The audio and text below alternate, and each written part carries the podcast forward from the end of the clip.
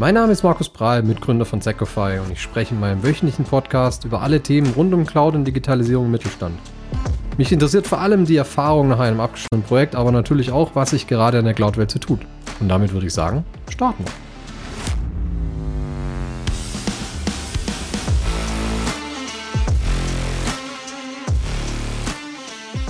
Bevor ich in die heutige Folge reinstarte, möchte ich noch eine kurze Housekeeping-Angelegenheit mit dir besprechen.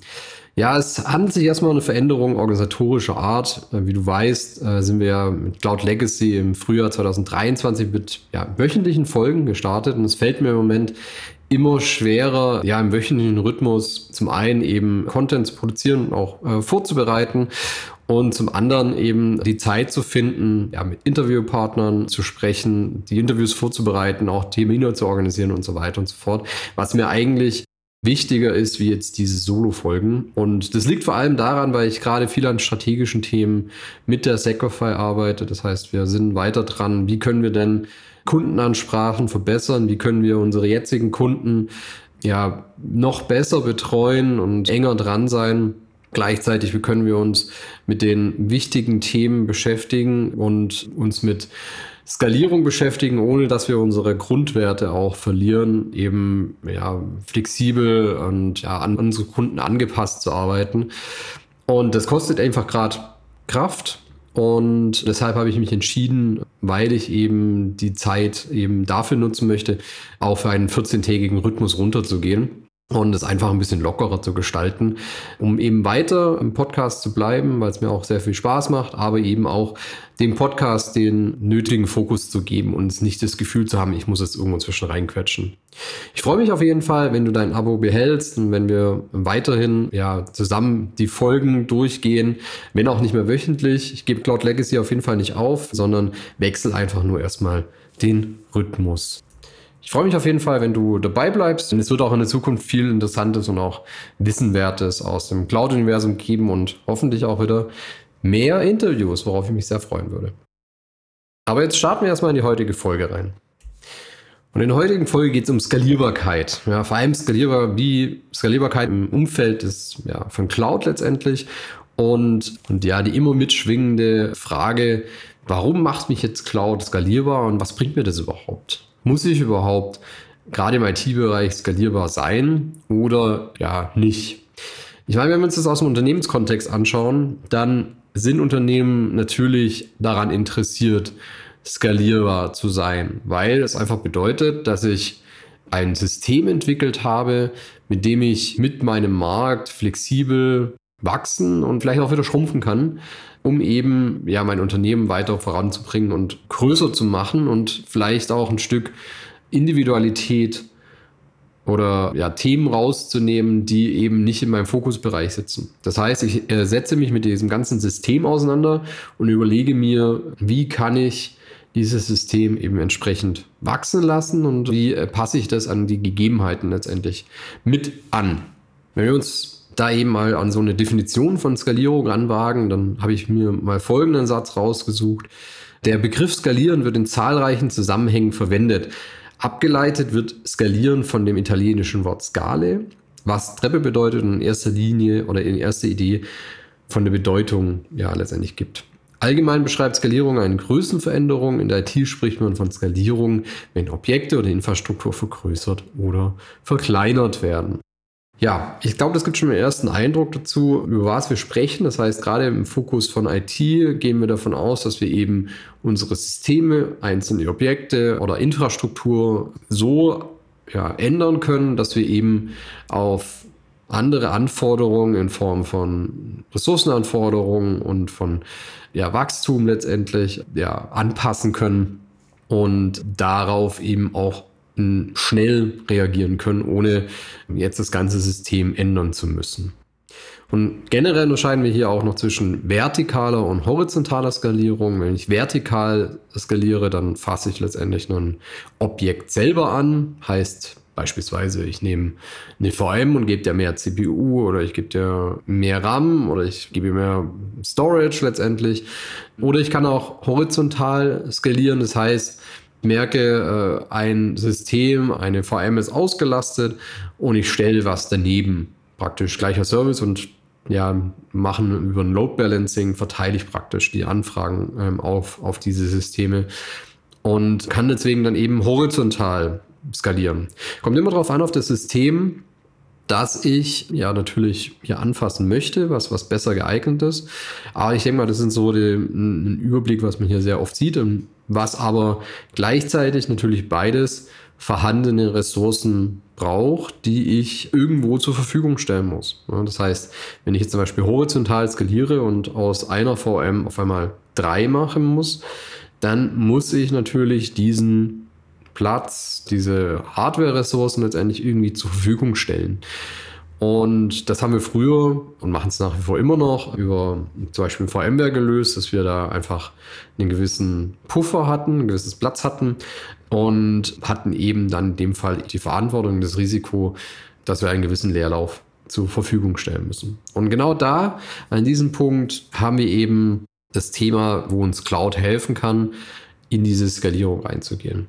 Aber bevor wir erstmal über Vorteile und auch Herausforderungen und um Skalierung sprechen, vor allem automatisierte Skalierung, möchte ich erstmal ein paar Beispiele geben, wo man Cloud-Skalierung nutzen kann, einfach, dass man ein bisschen besser das Bild davon kriegt, wo ich in verschiedensten Arten und Weisen an ja, Skalierungen rangehen kann oder an Themen rangehen kann, wo mir Cloud dann eben letztendlich helfen kann, zu skalieren, also zu Wachstum, zu Vergrößerung zu kommen. Ja, und wenn wir von eben von Cloud-Skalierung sprechen, dann sprechen wir natürlich nicht nur über Infrastructure as a Service, also wir können VMs ja, verbreitern, wie wir lustig sind, sondern wir sprechen natürlich auch über Plattformen und vor allem auch Software as a Service. Und Software as a Service hat, hätte ich zum Beispiel ein gutes Beispiel, was, was gute Skalierung angeht. Wir arbeiten mit einem Partner zusammen, der IT-Unternehmen unterstützt zu skalieren, also nicht nur eben auf technische Ebene, sondern auch auf Prozesssicht und auf Organisationssicht. Und die nutzen zum Beispiel sehr intensiv Miro. Das ist so eine Möglichkeit, Boards zur Verfügung zu stellen, auf denen gemeinsam gearbeitet werden kann, wo ich eben die Möglichkeit habe, ja, wichtige Daten zu erfassen und so weiter. Und durch das, dass die eben das Miro nutzen, wo sie eben nicht schauen müssen, wie viel Ressourcen muss ich da jetzt aufwenden, dass ich diesen Service meinen Kunden zur Verfügung stellen kann haben die eben letztendlich die Möglichkeit, für jeden Kunden extrem große Boards zur Verfügung zu stellen, abgegrenzt, aber basierend trotzdem auf Templates. Heißt, hier hätten wir zum Beispiel schon mal einen Use Case für Skalierung, dass ich hier einfach oder sehr, sehr einfach eben für jeden Kunden ein praktisch auf einem Template basierendes, aber dann trotzdem individuelles Board zur Verfügung stellen kann, ohne mir Gedanken zu machen, ob ich selber diese Infrastruktur dafür habe.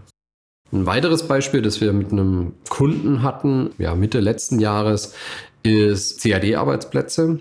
Auch hier hatten wir eben einen Kunden, der mal mehr, mal weniger CAD-Geschäft hatte, hatte in der Vergangenheit immer so gemacht, dass er eben, ja, ich sag mal, große Rechner bei sich in den Keller gestellt hat oder eben ins Büro. Und wenn ich jetzt dann mal viel zu tun hatte, dann habe ich mir zum Beispiel Freelancer eingeholt. Die mussten aber dann äh, dem Kunden selber arbeiten, natürlich im Büro, weil da eben die große Maschine stand. Dann hat man vielleicht noch ein oder andere ähm, Workaround gemacht, dass man irgendwie eine RDP-Session auf eben diesen Platz gebaut hat. Also es war alles sehr inflexibel und natürlich diese großen Maschinen hat man auch nicht schnell mal so bestellt, äh, sondern wenn ich jetzt dann doch wieder an eine Grenze gekommen bin, habe ich eben noch zwei, drei mehr bestellt. Das hat dann wieder vier, sechs, acht Wochen gedauert. Gleichzeitig kann aber sein, dass ich dann die Maschinen doch wieder ein halbes Jahr, Jahr rumstehen hatte und dann vielleicht sogar wieder zu alt waren. Das war eben so totale Inflexibilität, die wir hatten. Und der Kunde hat sich dann entschlossen, auf CAD aus der Cloud zu gehen. Das heißt, eine Mischung aus virtuellen Maschinen in Kombination mit CAD und eben ja, Grafikkartenzugriff durch den Cloud-Provider. Und er hat auch jetzt die Lösung, dass er, sobald er eben einen zusätzlichen CAD-Arbeitsplatz braucht, der einfach generiert wird letztendlich für die Zeit, solange er gebraucht wird und sobald eben das Geschäft wieder nachlässt oder er nicht mehr so viel braucht und die Freelancer beispielsweise auch wieder aufhören, kann man die Maschine einfach wieder löschen, verursacht keine Kosten mehr. Und habe eben dadurch eine e-, enorme Flexibilität. Dazu habe ich gewonnen, dass ich keine Standortbindung mehr habe. Bedeutet, ich habe jetzt eben die Möglichkeit von überall auf diese virtuellen Maschinen zuzugreifen was es dem Kunden deutlich leichter gemacht hat, eben auch Freelancer oder eben externe Mitarbeiter zu finden, falls eben wieder so ein Peak da war. Und das ist auch mein Beispiel Nummer drei, gerade was man immer wieder hört. Ich meine, das war das, was man als bei Skalierung bei Cloud immer wieder angeführt hat, sind Saison- oder ja, Peak-Geschäftszeiten. Also der Weihnachtsshop wird beispielsweise im November und Dezember sehr, sehr viel mehr Zugriffe auf seinen Webshop haben wie im Januar oder im, im Juli. Bedeutet, nach alter Struktur, ich sag mal, wenn man jetzt ja über, vielleicht über Hardware oder vielleicht auch Virtualisierung spricht bei sich selber, muss ich eben diese Hardware selber vorhalten und in der Zeit, wo ich eben diese Zuwächse an Zugriffen erwarte, muss ich meine oder sollte ich meine, meine Infrastruktur hochskalieren, um eben den neuen oder den Anforderungen zu der Zeit gerecht zu werden. Das ist ein Beispiel, das nicht auf viele Unternehmen zugrifft und das oft in Kombination mit Webshops oder mit Endkundenplattformen in Verbindung gebracht wird, die eben zu gewisser Zeit hohe Ansprüche an, an Abrufen haben.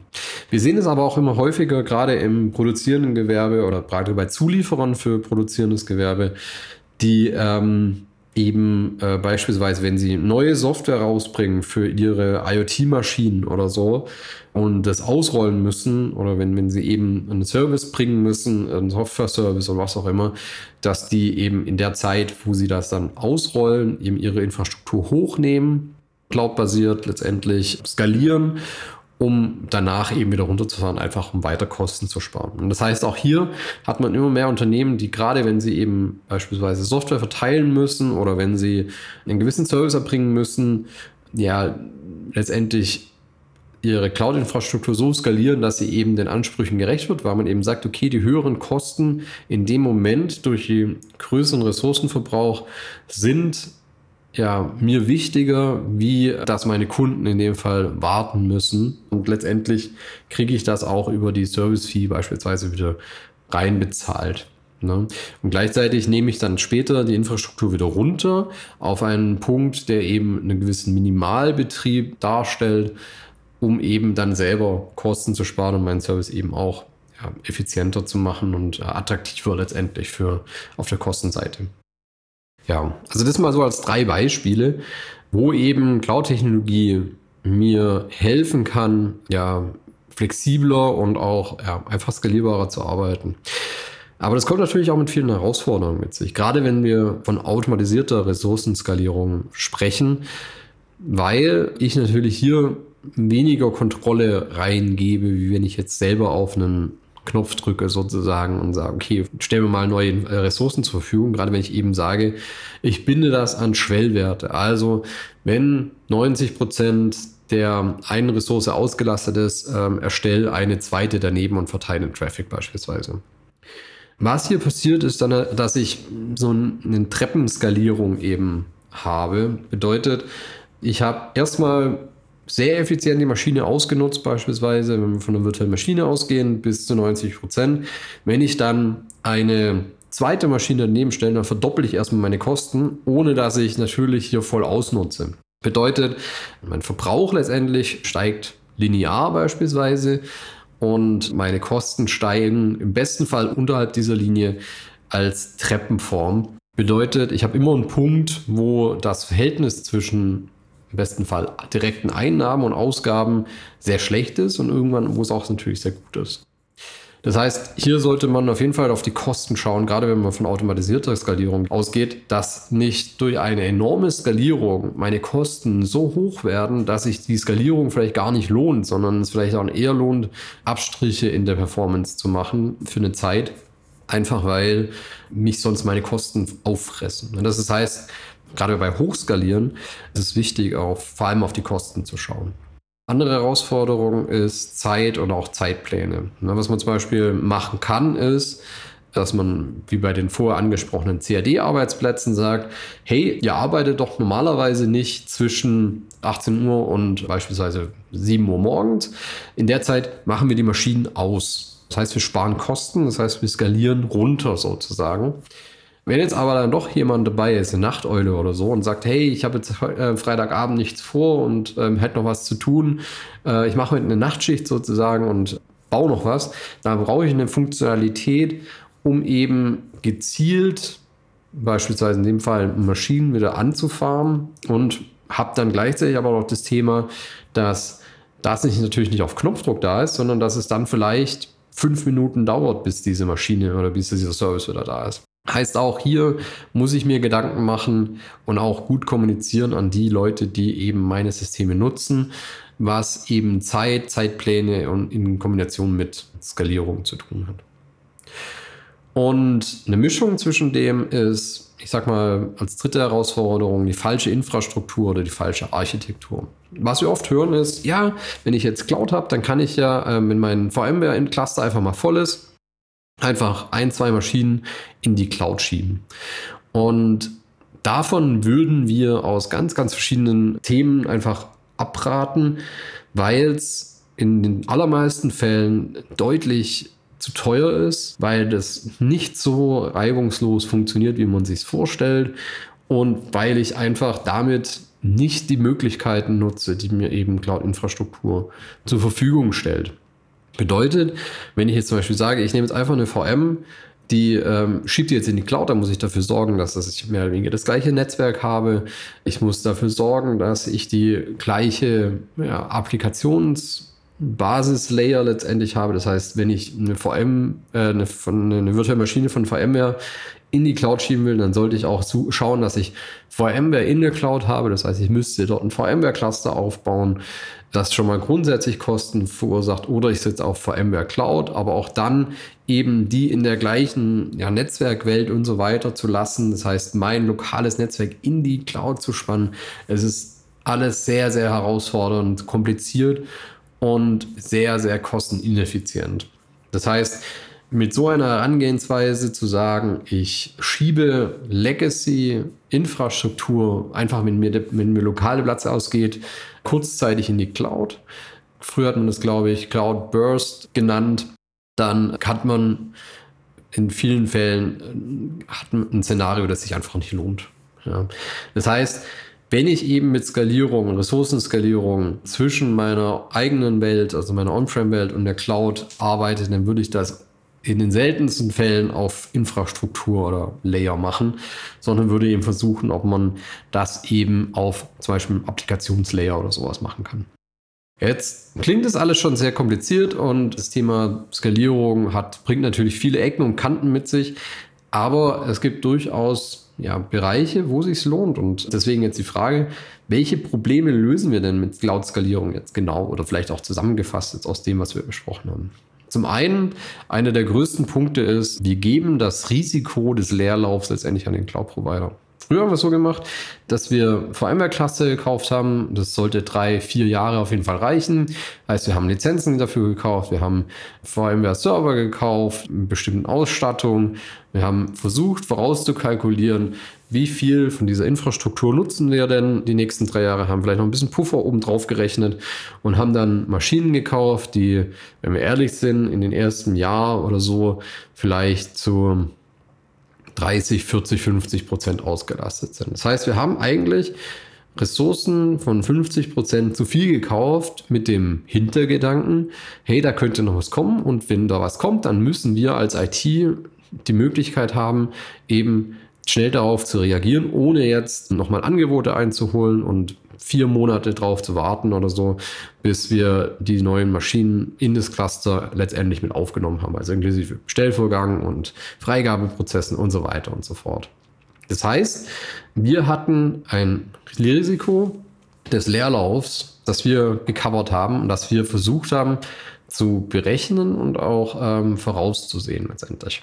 Diesen Punkt geben wir jetzt eben an den Cloud-Provider. Das heißt, wir konsumieren letztendlich nur die Ressourcen und es ist das Problem des Cloud-Providers, ob er seine Rechenzentren jetzt so geplant hat, dass die einigermaßen ausgelastet sind oder halt auch nicht. Und das ist eins der großen Themen, die wir eben mit verstärkter Cloud-Nutzung lösen können. Das heißt, wir können nach wie vor davon ausgehen, dass wir sagen, okay, wir haben eine lokale Infrastruktur, aber die kann vielleicht deutlich abgespeckter sein. Und wir gehen in ein Hybrid-Cloud-Szenario, wo wir sagen, okay, alles, was nicht zwingend bei mir im Rechenzentrum stehen muss, das kann letztendlich in die Cloud. Heißt, ich habe nur noch dieses Risiko des Leerlaufs für einen sehr kleinen Teil meiner Infrastruktur.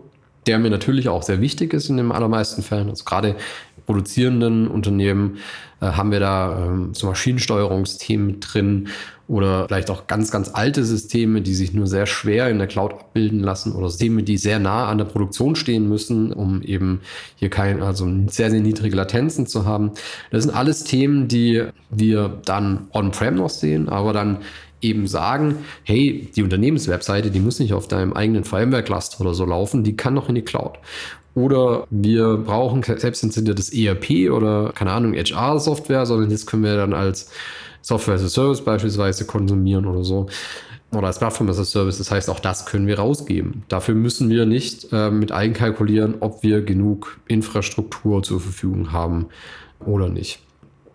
Das heißt, wir lösen mit Cloud-Skalierung weitestgehend das Problem, dass wir nur noch die Ressourcen konsumieren, die wir wirklich brauchen. Und das macht es natürlich sehr, sehr attraktiv, weil ich zum einen diese in Anführungsstrichen unbegrenzte Ressourcenzugriff über den Cloud-Provider habe.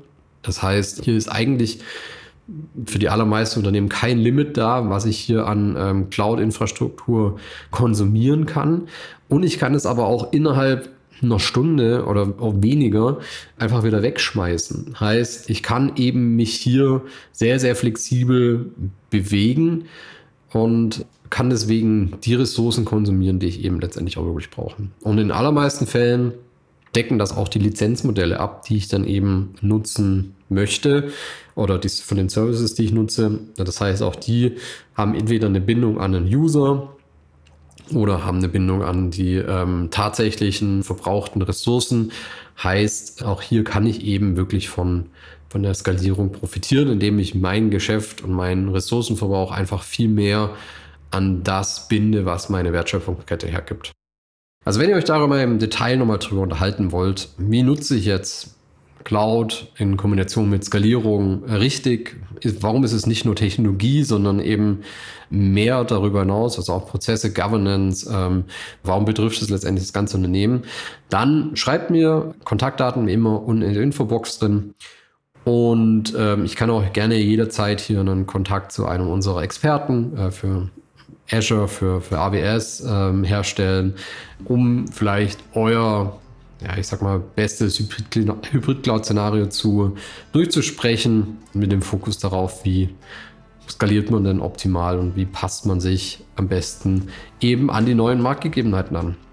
Ich freue mich von euch zu hören und ansonsten hören wir uns jetzt eben in zwei Wochen wieder. Lasst gerne eine Bewertung da und ja, dann bis übernächste Woche.